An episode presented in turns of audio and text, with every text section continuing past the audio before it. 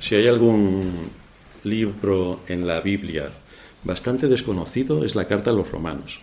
Y dentro de la carta a los romanos, el capítulo 9 en la cristiandad no existe.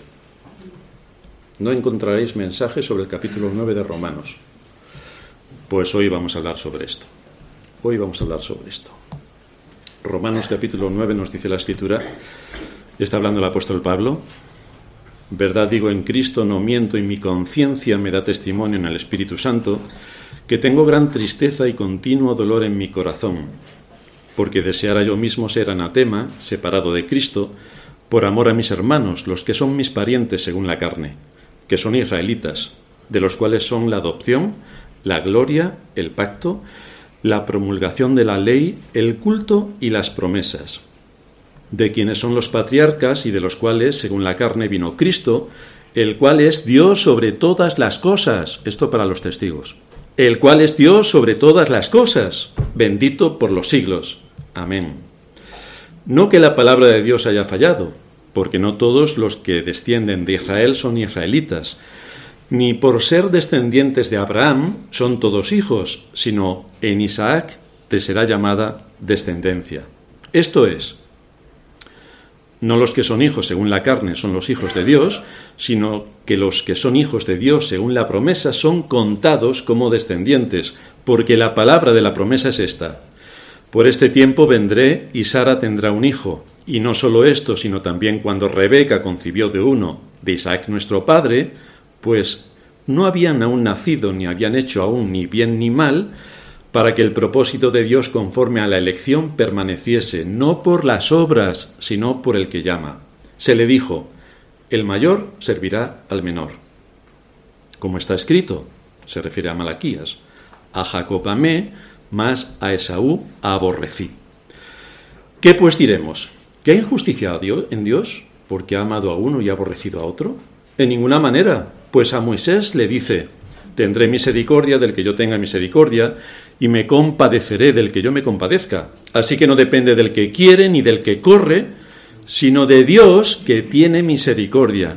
Porque la escritura dice a Faraón, para esto mismo te he levantado, para mostrar en ti mi poder y para que mi nombre sea anunciado por toda la tierra. De manera que de quien quiere tiene misericordia y al que quiere endurecer, endurece. Pero me dirás, ¿por qué pues inculpa? Si alguien no es creyente, ¿por qué Dios le inculpa? ¿Por qué le acusa? ¿Por qué le juzga? ¿Por qué lo va a condenar? Porque ¿quién ha resistido a su voluntad? Esto para los listos, dice Pablo. Más antes, oh hombre, ¿quién eres tú para que alterques con Dios? ¿Dirá el vaso de barro al que lo formó, ¿por qué me has hecho así? ¿O no tiene potestad el alfarero sobre el barro para hacer de la misma masa un vaso para honra y, otra, y otro para deshonra? ¿Y qué? Si Dios, queriendo mostrar su ira y hacer notorio su poder, soportó con mucha paciencia los vasos de ira preparados para destrucción, y para hacer notorias las riquezas de su, gloria, las mostró para con los vasos de misericordia que él preparó de antemano para gloria, a los cuales también ha llamado, esto es, a nosotros, no solo de los judíos, sino también de los gentiles. Como también en Oseas dice, llamaré pueblo mío al que no era mi pueblo y a la no amada, amada. Y en el lugar donde se les dijo, vosotros no sois pueblo mío, allí serán llamados hijos del Dios viviente. También Isaías clama tocante a Israel, si fuera el número de los hijos de Israel como la arena del mar, tan solo el remanente será salvo, porque el Señor ejecutará su sentencia sobre la tierra en justicia y con prontitud. Y como antes dijo Isaías, si el Señor de los ejércitos no nos hubiera dejado descendencia, como Sodoma habríamos venido a ser, y a Gomorra seríamos semejantes. ¿Qué pues diremos? Que los gentiles que no iban tras la justicia han, han alcanzado la justicia, es decir, la justicia que es por la fe, mas Israel, que iba tras una ley de justicia, no la alcanzó. ¿Por qué? Porque iban tras ella no por fe, sino como por obras de la ley, pues tropezaron en la piedra de tropiezo, como está escrito.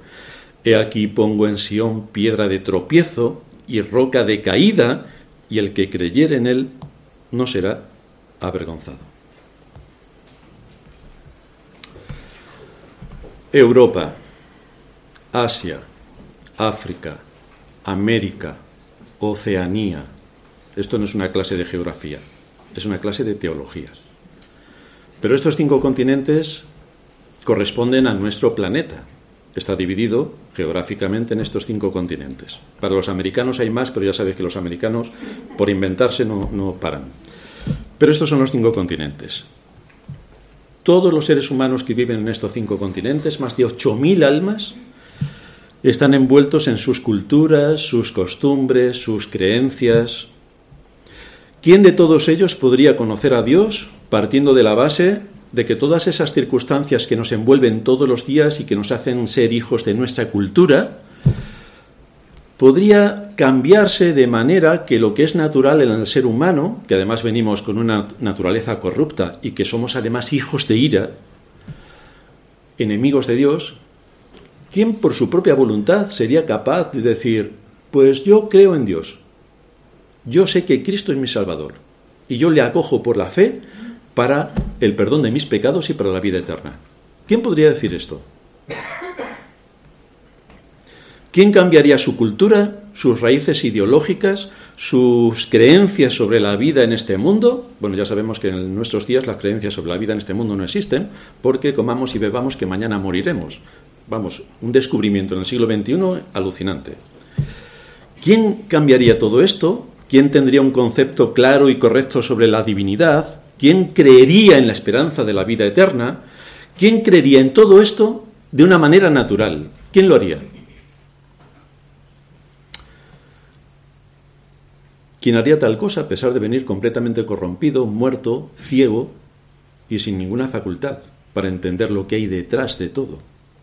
Por eso dice el profeta Isaías, ¿quién ha creído a nuestro anuncio? Y la respuesta es bastante clara. Nadie, nadie. Nadie puede creer en Dios y a Dios por sí mismo. Nadie. Nadie deja su cultura, sus creencias, sus ideas, sus intereses, sus deseos para acercarse al Dios eterno, porque ni puede hacerlo, ni quiere. Esa es la condición natural del ser humano. Eso en la cristiandad no existe porque predican otra cosa, pero esto es lo que la Biblia enseña y nosotros debemos dirigirnos a lo que la Biblia nos enseña. Así que ahora Pablo va a hacer una demostración desde la perspectiva divina, no de la humana, sino desde la perspectiva divina de la salvación. Vamos a ver todo esto desde la perspectiva divina.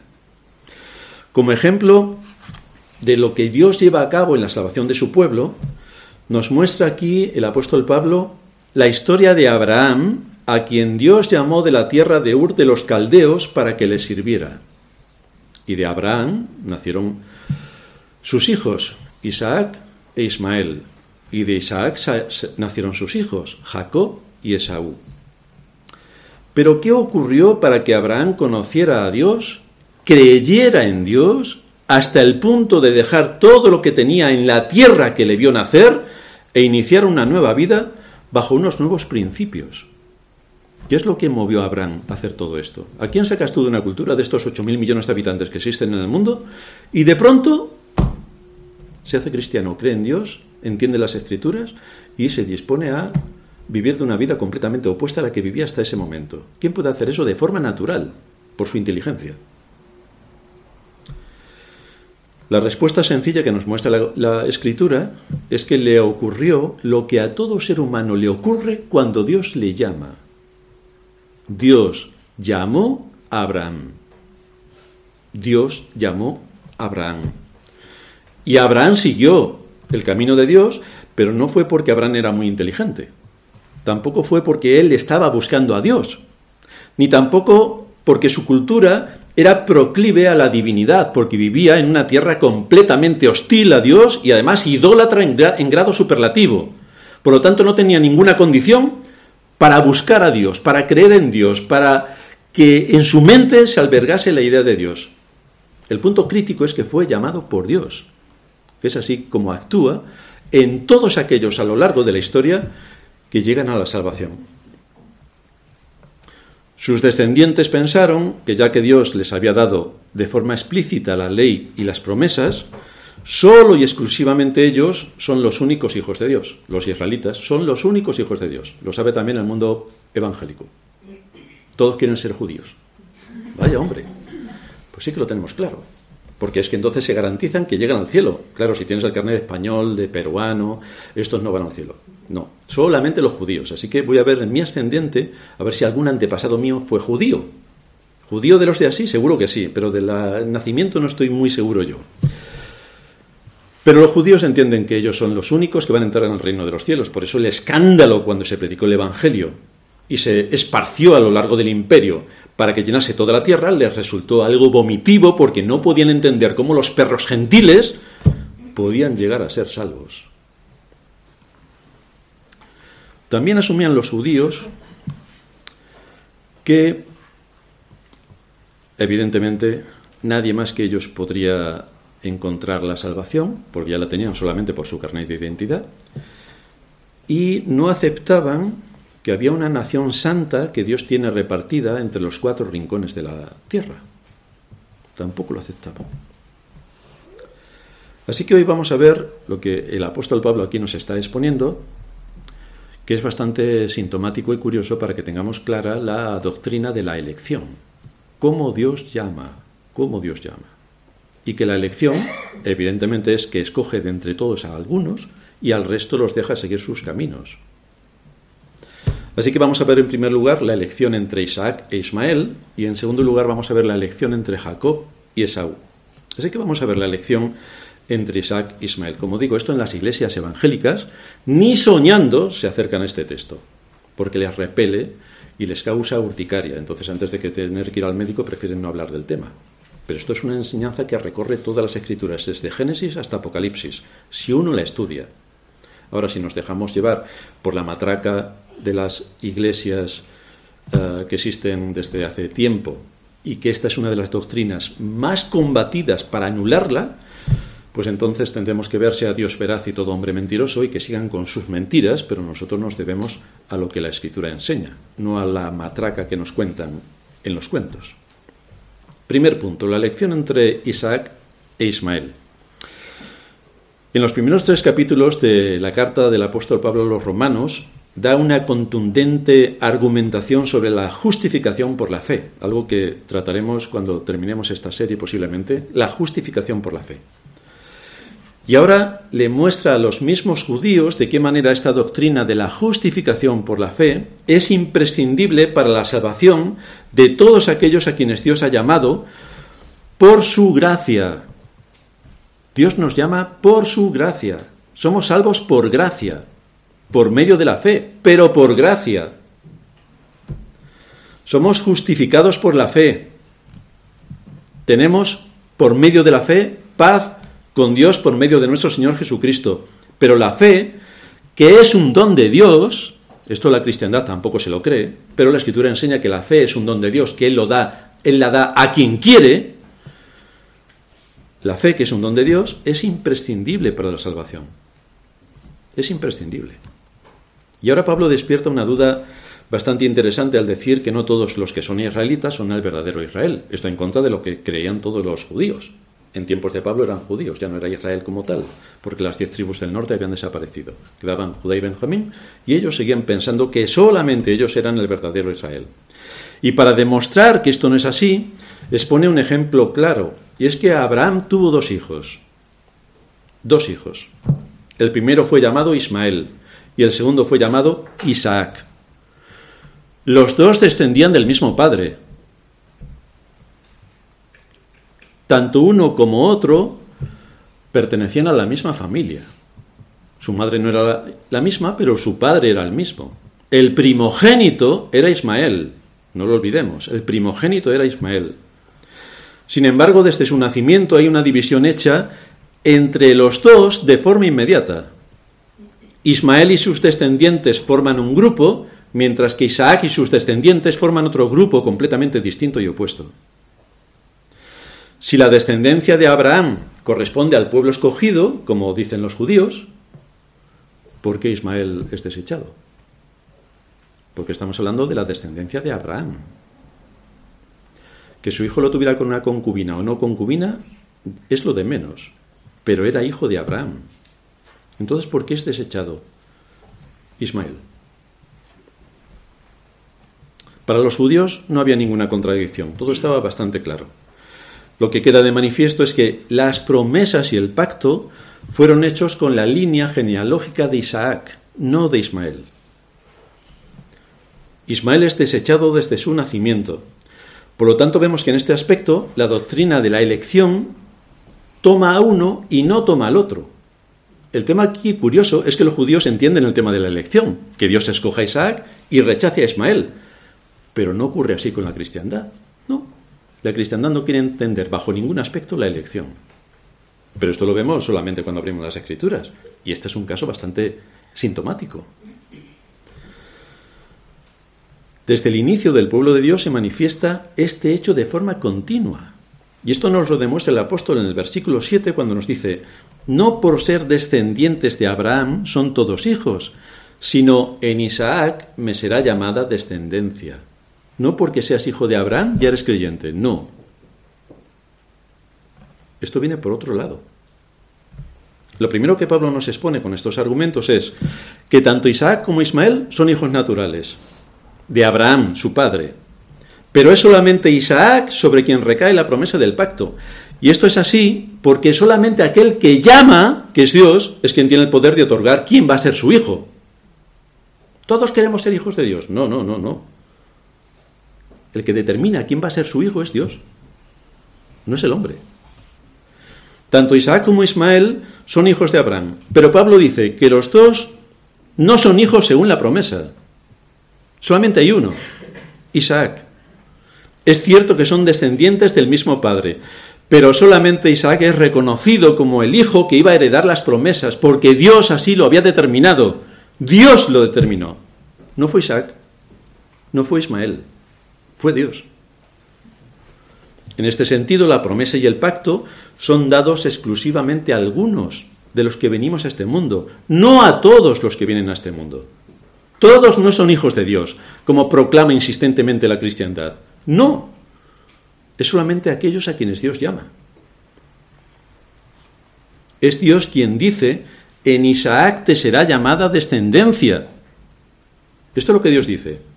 No en Ismael, no en tus descendientes, no, no, no, no, no, en Isaac. Por lo tanto, Ismael se queda fuera directamente. ¿Qué significa esta frase? En Isaac te será llamada descendencia implica que Dios llama, según su propósito soberano, a uno de los dos hijos de Abraham y no al otro. Dios llama a Isaac y no llama a Ismael. ¿Y por qué escoge Dios a Isaac y no a Ismael?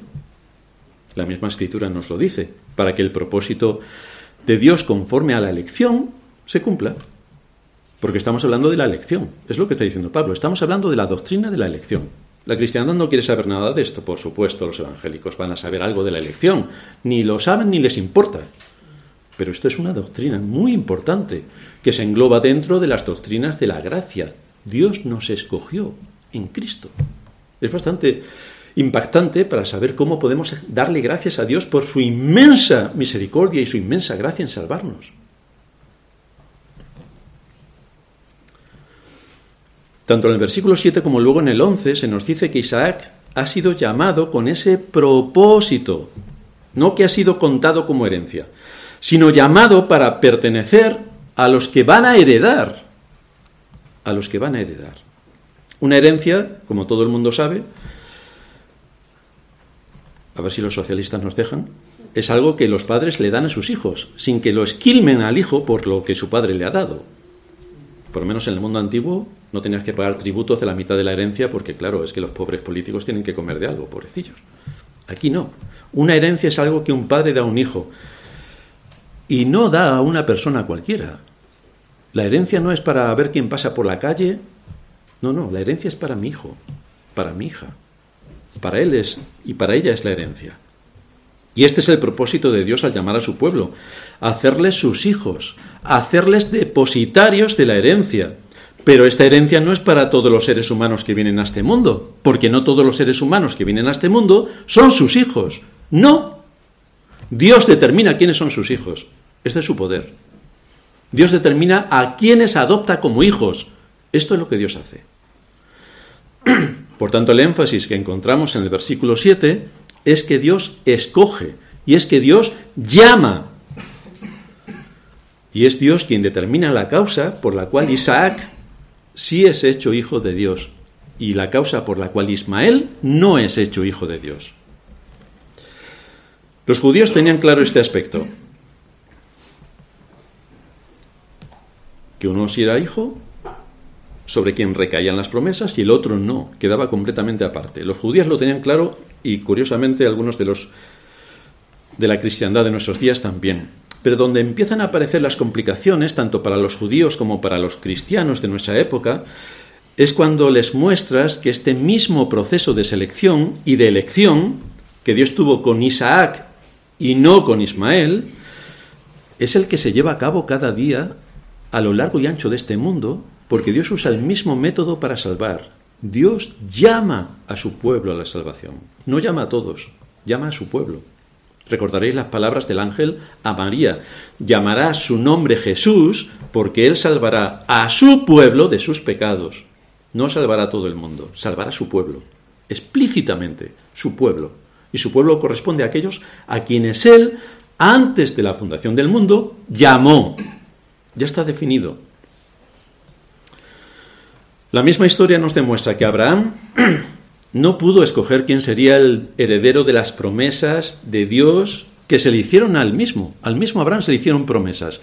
Pero Abraham no pudo escoger sobre quién iban a recaer las promesas de sus descendientes. Esto quedaba fuera de su ámbito de, de actuación. Sino que fue Dios quien escogió. Abraham tenía un claro favorito, su primogénito, Ismael. En Génesis 17 y 18 se nos dice que Abraham le dijo a Dios, ojalá Ismael viva delante de ti. Su corazón estaba en Ismael, era su primogénito. Sin embargo, era Dios quien establecía la bendición de acuerdo al pacto que él ya había prometido a Abraham. En tu simiente serán benditas todas las naciones de la tierra. La simiente era Cristo, pero llevaba una línea genealógica para llegar a Cristo. Y el hijo de la promesa era Isaac, no Ismael. ¿Qué nos muestra el apóstol aquí en Romanos 9:7? Nos muestra que en el momento en el que Dios hace un pacto con Abraham hay una particularización del pacto. Perdón.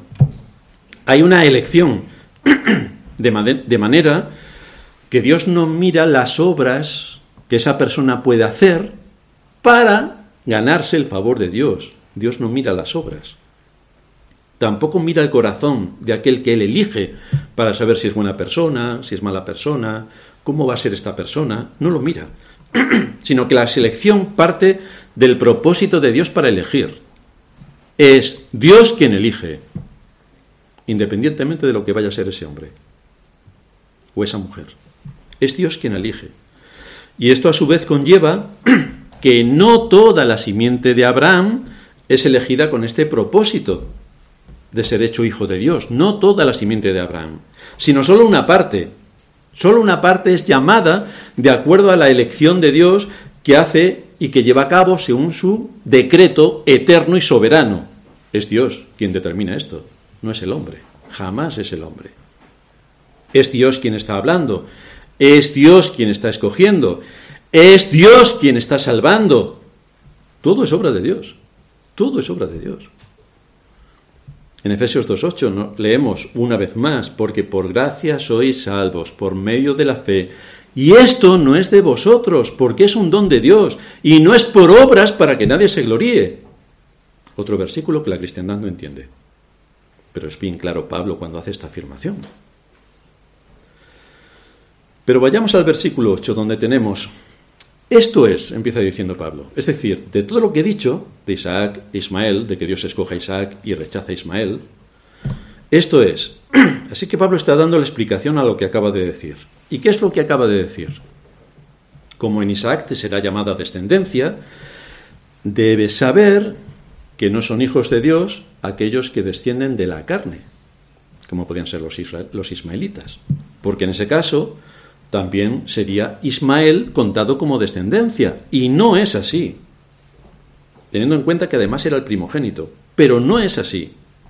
Y todos sabéis que no es así, le está diciendo Pablo a los judíos, sino que los que son hijos de la promesa son contados como simiente de Abraham, como descendencia de Abraham, solamente los hijos de la promesa, solo ellos, nadie más.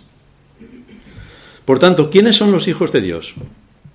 La descendencia natural de Abraham. La escritura dice que no. Los hijos de Dios son los hijos de la promesa, son los hijos de aquellos a quienes Dios llama.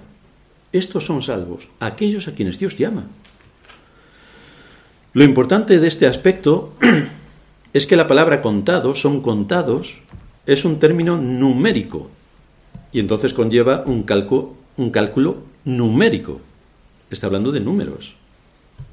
Es decir, Dios conoce el número exacto de los elegidos, pero no los conoce porque Él ve la historia de antemano y dice, mira cuántos se van a convertir. 4 millones, 4.500 millones 326,54. No, no lo hace porque Él ve la historia y entonces lo sabe. Dios conoce el número de los elegidos porque Él llama a los elegidos. Por eso los conoce. Los llama por su nombre. El mismo Señor dice, mis ovejas oyen mi voz. Son mis ovejas.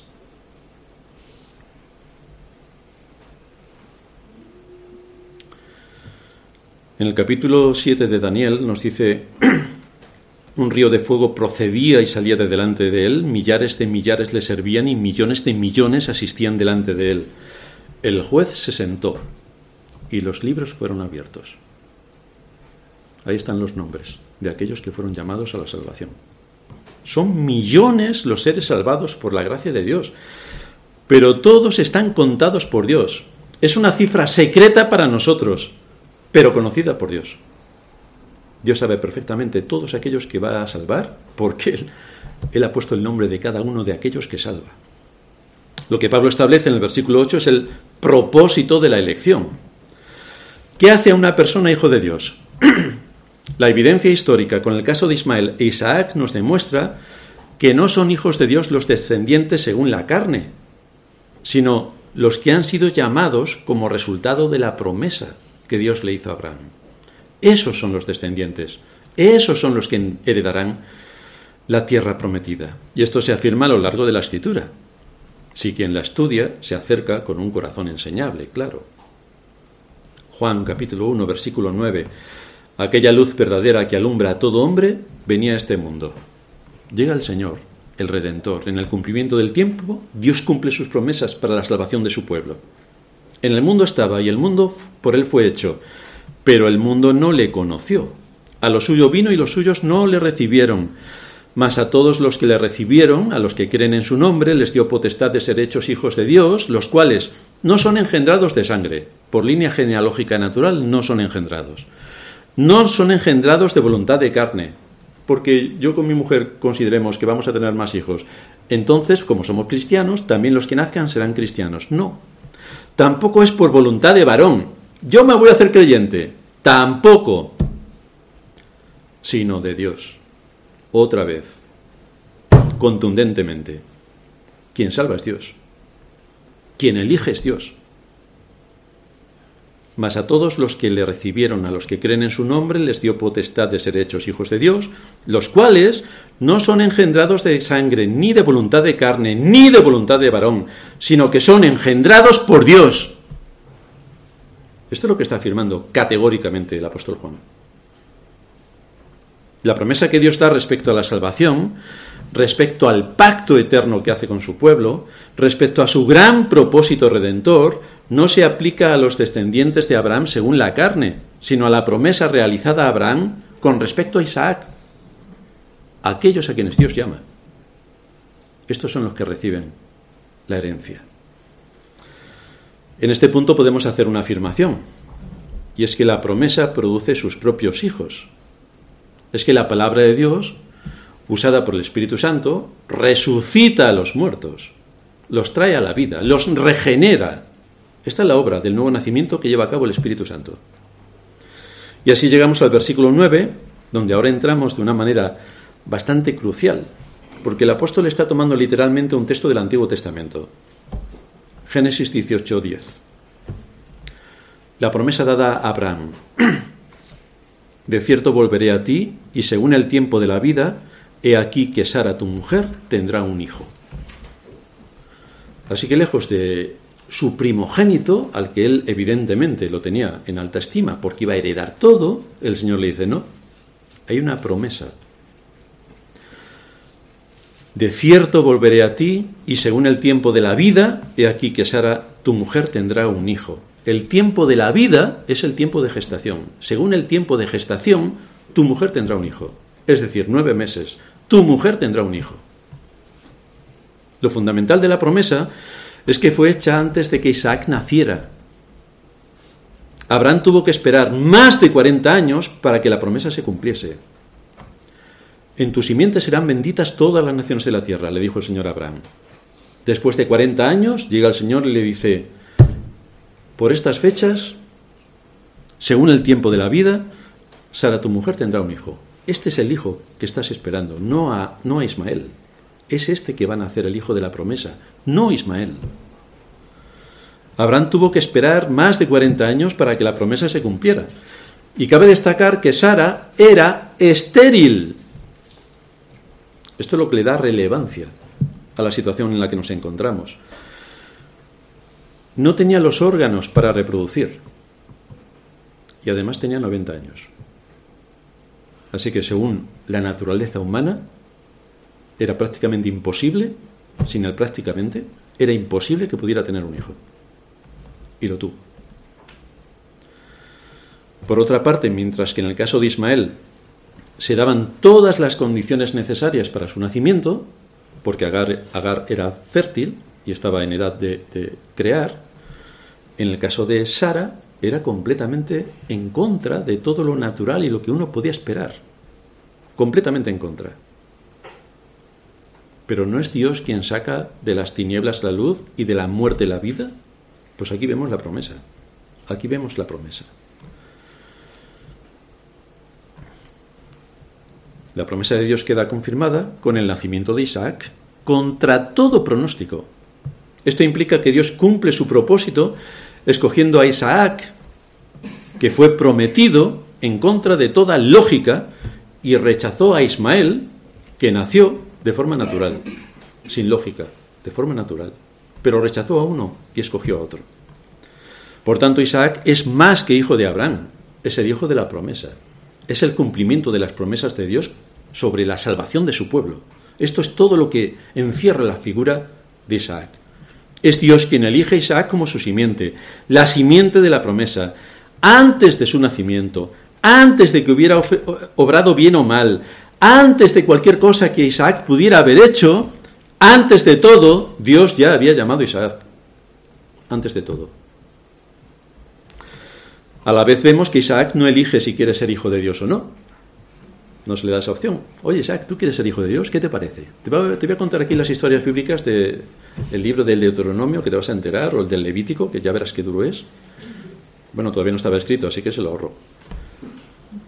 Pero Isaac no tuvo la opción de preguntarse, plantearse, cuestionarse si quería servir a Dios o no.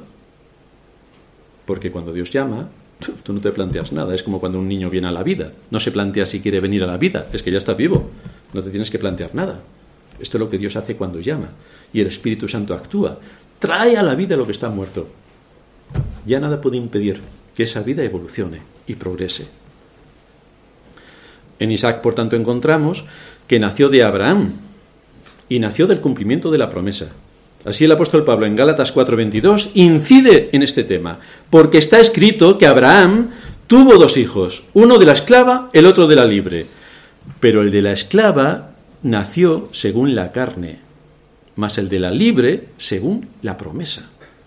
Aquí tenemos el grandioso acontecimiento de la redención por la cual Dios llama a su pueblo, elige a su pueblo y lo trae a la salvación.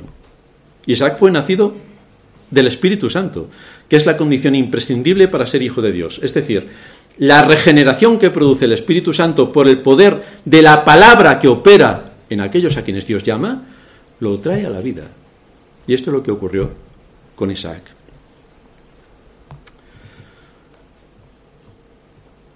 Nos vamos a nuestro segundo punto, algunos pueden pensar, en todo caso es normal, que el Señor deseche a Ismael, ya que realmente no pertenecía legalmente a la familia, era hijo de una esclava. Así que es normal que Dios deseche a Ismael. No es una apreciación correcta, ya que el padre en todo caso es Abraham, y sobre quien descansan las promesas es sobre Abraham, no sobre Agar ni sobre Sara, sino sobre Abraham. Así que alguien puede decir, bueno, pues es normal que se deseche a Ismael. Pero, en previsión de que algunos pudieran pensar de esta manera, en cuanto al aspecto electivo de Dios y de la salvación, el apóstol va a explicarnos la misma historia con dos hijos naturales, para que no nos queden dudas.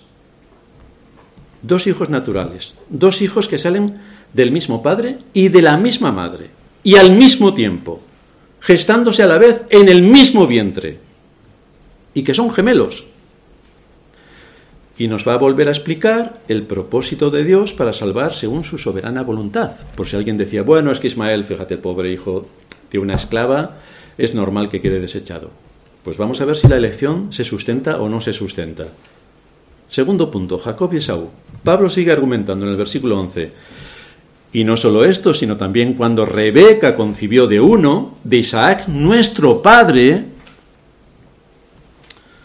Rebeca concibió. Esto tampoco nos puede pasar desapercibido, porque aquí el apóstol está remarcando un hecho trascendente también, por el, cual, Dios obró en contra de la naturaleza de las cosas. Y es que resulta que Rebeca también era estéril, también era estéril. El apóstol nos recuerda que a pesar de ser estéril, tuvo dos hijos, Esaú, el primero, primogénito, y Jacob, Aquí, por tanto, no hay dos madres como en el caso de Sara y Agar. No hay dos madres. Por la que uno podría entender que Isaac fuera salvado e Ismael fuera rechazado. Ahora hay un solo padre y una sola madre. Y no solo esto, sino que se nos da el dato por el cual Rebeca concibió, nos dice el libro de Génesis capítulo 25 versículo 21, y oró Isaac a Jehová por su mujer, que era estéril, y lo aceptó Jehová y concibió Rebeca, su mujer. Así que estaba en la misma situación que Sara, estéril. Las dos tenían el mismo problema físico. Estamos ante el mismo hecho y tanto una como otra concibieron por la acción soberana de Dios. Así que para argumentar contra aquellos que creen que ellos son quienes eligen a Dios, como toda la cristiandad supone, que son ellos quienes eligen a Dios, Pablo nos expone este texto. En el caso que estamos considerando nos encontramos a la misma madre, repito, y al mismo padre. Por eso está matizando el apóstol. Rebeca concibió de uno, de Isaac nuestro padre, para centrar nuestra mente en esta doctrina. Por las posibles objeciones planteadas para el caso anterior de Isaac e Ismael, como decía que se podría justificar uno diciendo, bueno, es que uno era hijo natural y el otro era hijo eh, de la esclava. Pues aquí estamos hablando de un tema bastante más profundo y que va directamente al corazón de la doctrina. Para poner en evidencia este argumento de Isaac e Ismael, Pablo presenta este otro de Jacob y Esaú. Y nos encontramos, en primer lugar, hijos de un mismo padre. En segundo lugar, hijos de una misma madre. En tercer lugar, nacen del mismo seno materno. En cuarto lugar, al mismo tiempo. En quinto lugar, en las mismas circunstancias. Y en sexto lugar, eran gemelos, según nos dice Génesis 25-24. Eran gemelos. Esto quiere decir que el mismo óvulo fecundado se dividió en dos. Se dividió en dos. Y produjo dos vidas, lo cual usa Pablo para hacer más patente y evidente el hecho de la elección. Porque fue Dios quien declaró a uno justo y rechazó al otro. A Jacob amé y a Esaú aborrecí. Y esto lo hizo en base a su decreto eterno y como Dios soberano que es. Por tanto, si los descendientes de Abraham son hijos de Dios, ¿Cuál es la razón por la que Esaú y su descendencia no lo son? Porque no lo son. Con estos argumentos Pablo está desmontando la argumentación de los que dicen que son hijos de Abraham según la carne y de los que en general en la cristiandad dicen, yo me convertí porque yo quise, porque soy muy inteligente y entonces, por mi proceso de pensamiento lógico, como todo el mundo sabe, y que soy más guapo que no sé quién, que Adonis, pues yo elegí a Dios. Pero esto no es así. Tú no eliges a Dios. Por, por esa razón aquí se nos presenta este aspecto doctrinal tan importante. No todos los que son hijos del hijo de la promesa, incluso Isaac, son hijos de Dios. Porque si todos los que vienen del hijo de la promesa Isaac son hijos de Dios, porque Esaú, que forma el pueblo edomita, porque los edomitas no son hijos de Dios. ¿Por qué? ¿Por qué la cristiandad piensa hoy que todos los seres humanos que vienen a este mundo son hijos de Dios? Pero si la Biblia dice que no. Los edomitas no eran hijos de Dios. Los ismaelitas no fueron hijos de Dios. Muchos pueblos no fueron hijos de Dios. Y dentro de los que se consideraban Israel, la inmensa mayoría tampoco lo era. ¿Por qué la cristiandad se empeña en decir que todos los que venimos a este mundo somos hijos de Dios? Si la escritura tajantemente afirma que somos hijos de ira, todos sin excepción. Pablo está citando y recordando continuamente los libros del Antiguo Testamento, porque lo que hace el Nuevo Testamento es explicarnos el Antiguo. Para ellos las escrituras son el Antiguo Testamento. Y Pablo dice, un texto de Génesis 25-23, dos naciones hay en tu seno y dos pueblos serán divididos desde tus entrañas. Uno de estos pueblos será más fuerte que el otro y el mayor servirá al menor. Esto es una profecía respecto a Isaac, a sus hijos. Esto le fue dicho a Rebeca antes de que los niños hubieran nacido. Algo que, por cierto, Rebeca no podría saber, porque no tenían revisiones ginecológicas. No había escáner para saber, tienes dos hijos, tienes tres, un parto cuádruple. No, no sabían nada. Pero el Señor le anunció que tenía dos hijos en su seno y que el mayor serviría al menor. El apóstol vuelve a citar el Antiguo Testamento cuando dice, como está escrito, como está escrito, a Jacob amé y a Esaú aborrecí. El apóstol saca el texto de Malaquías 1 que lo leíamos en la introducción. Yo os he amado, dice Jehová, y dijiste, ¿en qué nos amaste? ¿En qué nos amaste? ¿No era Esaú hermano de Jacob, dice Jehová, y amé a Jacob y a Esaú aborrecí, y convertí sus montes en desolación, y abandoné su heredad para los chacales del desierto? ¿No hice yo esto? ¿Cómo que no os amo? La misericordia de Dios solo se mostró hacia Jacob y no hacia Esaú. No hacia Esaú. Esto no significa literalmente, repito, que todos los descendientes de Esaú fueran dejados en sus caminos, mientras que todos, literalmente, los descendientes de Jacob se salvaron. No significa esto, porque Dios tiene pueblo entre todas las naciones. Dios hace su declaración a Rebeca a través de Malaquías, lo confirma y lo único que nos quiere manifestar es su gran propósito eterno respecto a la salvación de su pueblo. Salvación que no está centrada ni cerrada en el pueblo físico de Israel, sino que va dirigida a aquellos a quienes Dios llama por su gracia a lo largo y ancho del mundo, desde que se predica el Evangelio. Y por eso nos dice el texto, tomando como ejemplo a Jacob y Esaú, nacidos de un mismo padre, de una misma madre, en el mismo vientre, del, mismo óvulo fecundado, nos dice,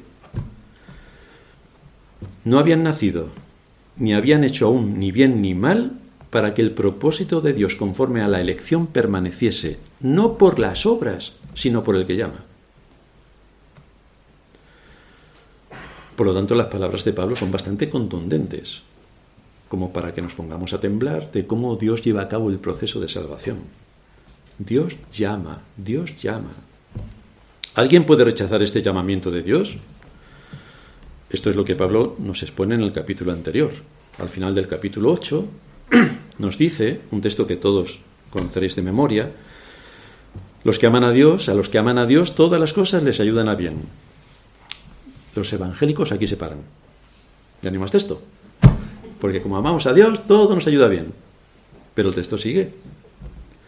Esto es, matiz, los que conforme a su propósito son llamados a estos, solo a estos, y nada más que a estos, nada más, a los que Dios llama. Todas las cosas les ayudan a bien. Porque a los que antes conoció, a los que antes amó, también los predestinó, uy, esta palabra, no sé qué hace aquí en la Biblia, porque la cristiandad tampoco quiere que esta palabra aparezca en la Biblia. Desde luego en las nuevas versiones ya no aparece, como vamos a poner aquí predestinación. entonces acaba con toda nuestra teoría. Pero es lo que dice. Porque a los que antes conoció también los predestinó para que fueran hechos conformes a la imagen de su Hijo, para que Él sea el primogénito entre muchos hermanos. Y a los que antes predestinó, a estos también llamó. Y a los que llamó, a estos también justificó. Y a los que justificó, a estos también glorificó. Este es el proceso de la salvación. Ahora la pregunta que nos tenemos que hacer es, ¿por qué Dios lleva a cabo esto? ¿Por qué hace esto? ¿Por qué muestra su amor para Jacob y a Esaú lo aborrece? ¿O es que nos debería aborrecer a todos? Porque quizá esa sea la conclusión razonable. La gente dice, la cristiandad, claro, dice, ¿por qué no se salvan todos los hombres? Y la pregunta realmente que habría que decir es, ¿por qué no todos los hombres se condenan? ¿Por qué no se condenan? No todos los hombres se condenan para que el propósito, dice Pablo, para que el propósito de Dios conforme a la elección permanezca. Estamos hablando del Dios soberano, que hace su voluntad en los cielos y en la tierra. Y Él salva a quien quiere, cuando quiere y como quiere. Él salva. Y así le añade, ¿Y cómo permanece? Es decir, para que el propósito de Dios conforme a la elección permanezca. ¿Y cómo permanece? Desde luego no por las obras, dice Pablo, no por las obras, sino por el que llama. ¿Y quién es el que llama? Dios nuevamente. Dios es el que llama. Dios es el que llama. Y luego estudiaremos en otra de las doctrinas importantes que el llamamiento de Dios es irresistible. Repito, es como cuando alguien viene a la vida, ya estás, ya estás vivo. Nadie que viene a la, viva, a la vida, ningún bebé dice, pues me voy a morir. Ninguno, que yo sepa. ¿Quién llamó a Abraham y lo sacó de su idolatría en Ur de los Caldeos? ¿Quién? ¿Quién llamó a Isaac? ¿Quién llamó a Jacob? ¿Quién es el que llama a cada uno de los salvos? Y la respuesta siempre es Dios. Dios, Dios, Dios, Dios. La cristiandad en general, por supuesto, asume que ellos pueden elegir a Dios o pueden rechazarlo. Esta es la controversia continua a lo largo de la historia de la cristiandad. Los judíos lo tenían claro, los cristianos no. Pero ellos dicen que ellos aportan su fe para la salvación. Pero claro, en el momento que tú digas que tú aportas la fe, es una obra meritoria. Aportas tu fe. Es un mérito. Por lo tanto, es una obra y por las obras de la ley ningún ser humano será justificado delante de Dios. Y dicen, pero es la fe, no es la ley, es la fe, pero lo aportas tú. Lo aportas tú. Estás contribuyendo con un mérito para la salvación. Es tu fe la que aportas. ¿Dios va a aceptar algo que uno pueda aportar por sí mismo?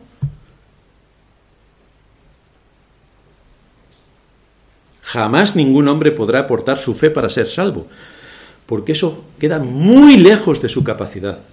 Para empezar, nadie viene con fe a este mundo. Porque solamente la fe salvadora es Dios quien la da.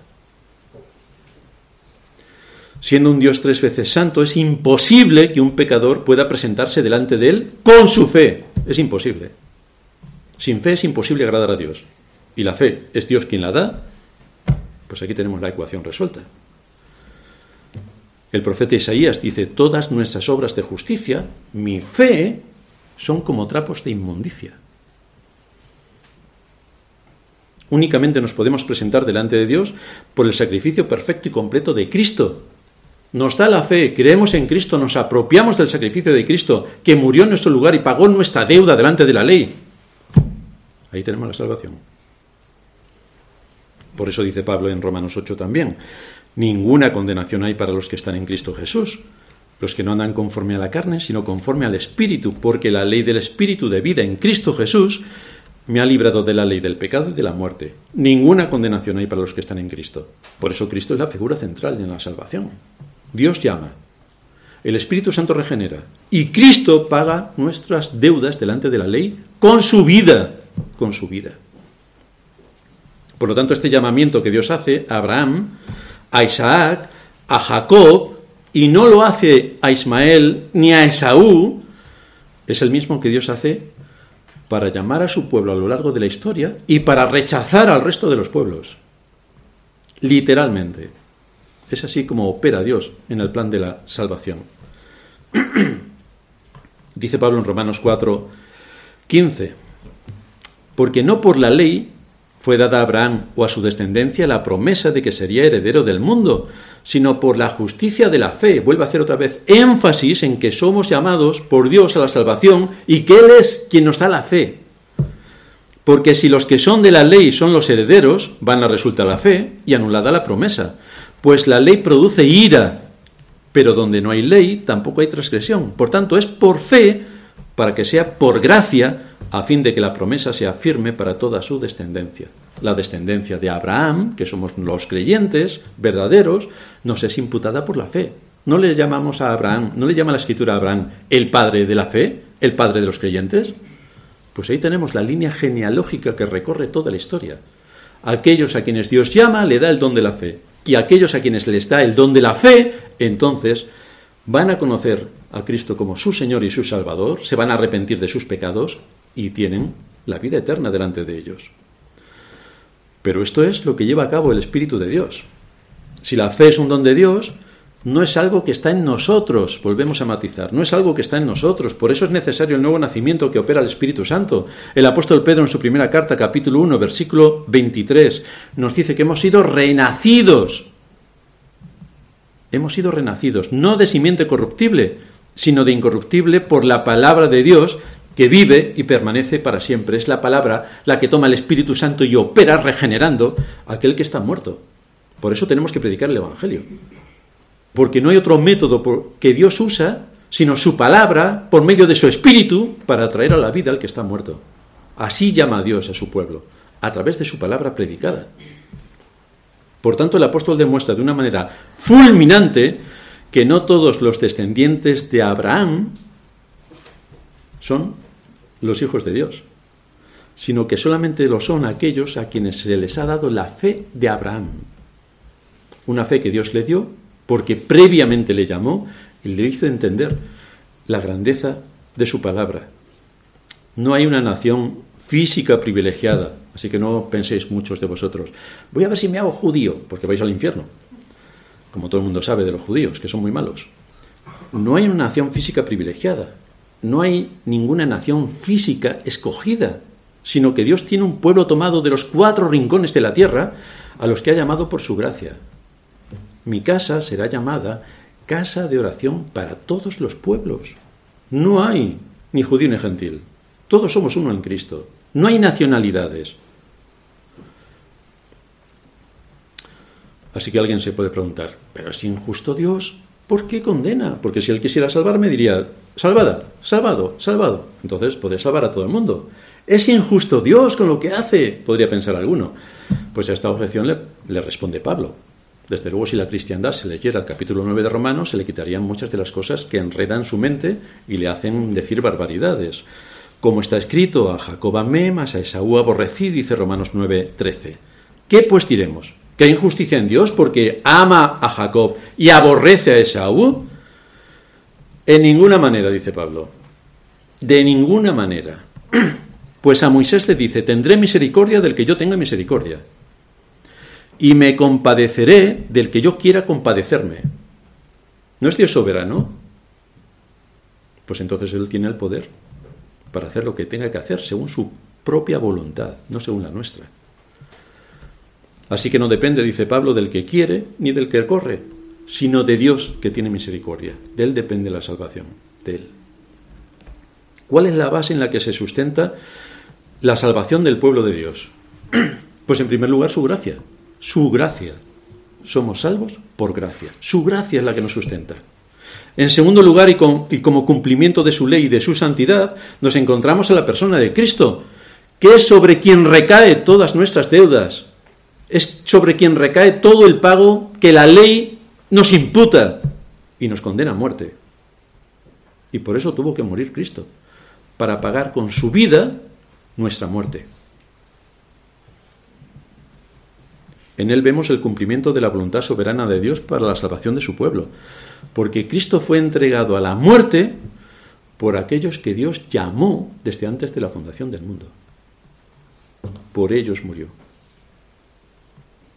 Por esto el mensaje para los judíos era tan escandaloso, porque según ellos no necesitaban que nadie viniera a salvarles. Bueno, sí, salvarles del imperio romano, pero nada más. Era gente que creía que ya tenía la entrada al reino de los cielos. Y así cuando los apóstoles predicaron acerca de la persona de Cristo y el propósito de Dios en el llamamiento de su pueblo a través de la muerte sangrienta de este Cordero sin mancha y sin contaminación, ya destinado desde antes de la fundación del mundo, pero manifestado en los postreros tiempos por amor a nosotros, y que esto tenía un alcance universal, entonces encontraron un ataque frontal a sus planteamientos. Pero es el mismo que hoy encuentra la cristiandad, cuando dice que ellos son quienes eligen a Dios. Ya es una frase que hemos puesto en, en Facebook y en otros entornos. Las religiones falsas se caracterizan porque ellos eligen a su Dios, al que quieras. Tienes para elegir Santa Rita, Santa Paquita, Santa Luisita. Bueno, tienes ahí 528.000 santos para elegir, todos del Imperio Romano camuflados con otros nombres, pero aquí seguimos con la misma historia. Pero en la religión verdadera, solo Dios escoge su pueblo. Vaya matiz. En las falsas, el hombre escoge a su Dios. En la verdadera, Dios escoge a su pueblo. Dice el escritor a los hebreos en el capítulo 2, versículo 16. Ciertamente no socorrió a la descendencia, no socorrió a los ángeles, sino que socorrió a la descendencia de Abraham, por lo cual debía ser en todo semejante a sus hermanos para venir a ser misericordioso y fiel sumo sacerdote en lo que a Dios se refiere, para espiar los pecados de su pueblo. No socorrió a nadie, salvo a los suyos. No socorrió a todo el mundo, sino solo a los suyos. Ni siquiera socorrió a los ángeles que cayeron. No. Socorrió a su pueblo, únicamente. Y lo hizo por medio del papel estelar de Cristo, que es quien espió los pecados, quien pagó con su vida el pecado de su pueblo. ¿Y qué ocurre hoy con la cristiandad? Pues que siguen creyendo que ellos son quienes aportan su fe para creer en Dios. Repito, esto es una obra meritoria. Esto sale de su voluntad, no de la voluntad soberana de Dios. Sale de su libre albedrío que ellos creen que tienen. Pero el libre albedrío es de Dios sale de su eh, disposición para el bien. Pero el bien y lo bueno solamente está en Dios.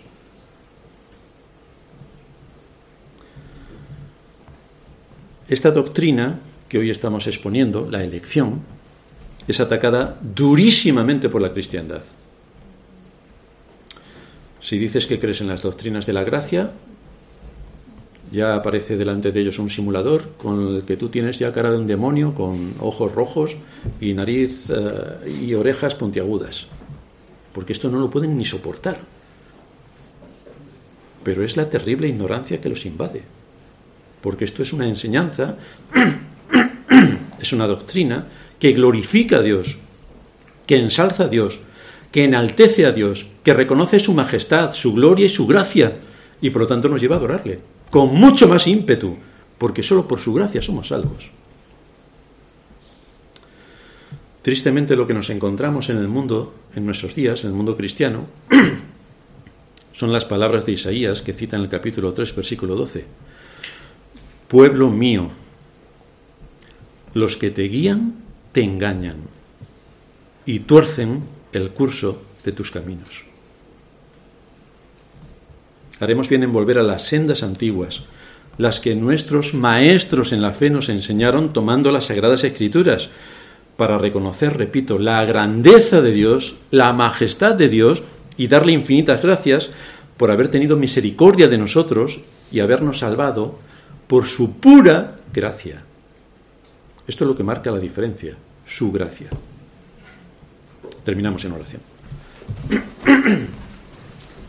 Padre nuestro que estás en los cielos, gracias te damos por darnos a través de tu palabra este aliento y esta dirección sobre cómo tú llevas a cabo la redención, cómo desde antes de la fundación del mundo ya preparaste un cordero que iba a ser inmolado en el cumplimiento del tiempo y que corresponde a la persona de Cristo, pero también inscribiste en el libro de la vida a todos aquellos que a lo largo de la historia ibas a ir llamando a la salvación.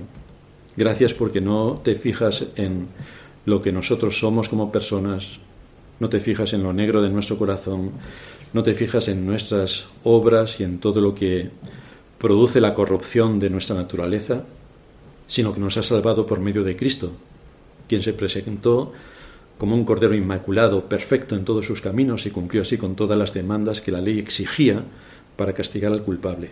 Gracias porque sobre Él has cargado nuestros pecados y por medio de Él obtenemos la adopción de ser tus hijos y también la herencia en los cielos. Gracias por todo lo que nos muestras en las Escrituras. En Cristo Jesús te damos las gracias por todo esto. Amén.